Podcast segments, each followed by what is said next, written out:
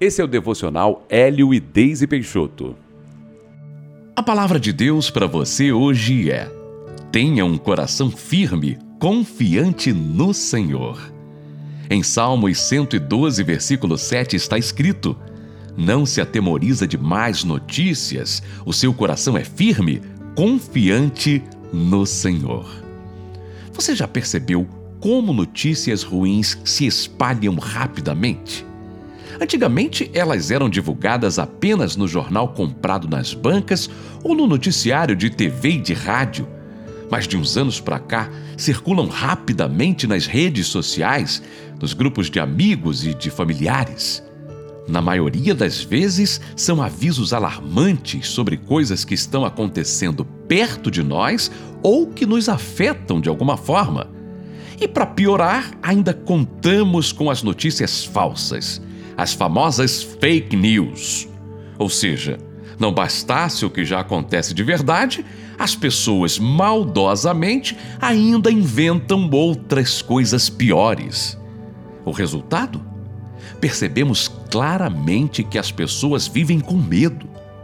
É medo da violência, medo de uma crise econômica, medo do futuro dos filhos, medo de ficarem doentes e morrerem mas o medo, ao contrário do que muitos pensam, não é um sentimento. O medo é um espírito do mal que aprisiona e paralisa as pessoas. No meio de tantas coisas negativas, qual é a boa notícia?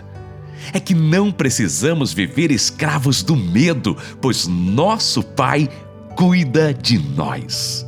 Apesar do mundo estar cada vez mais imerso no medo, temos um Deus onipotente, onipresente, onisciente e o melhor, que nos ama demais.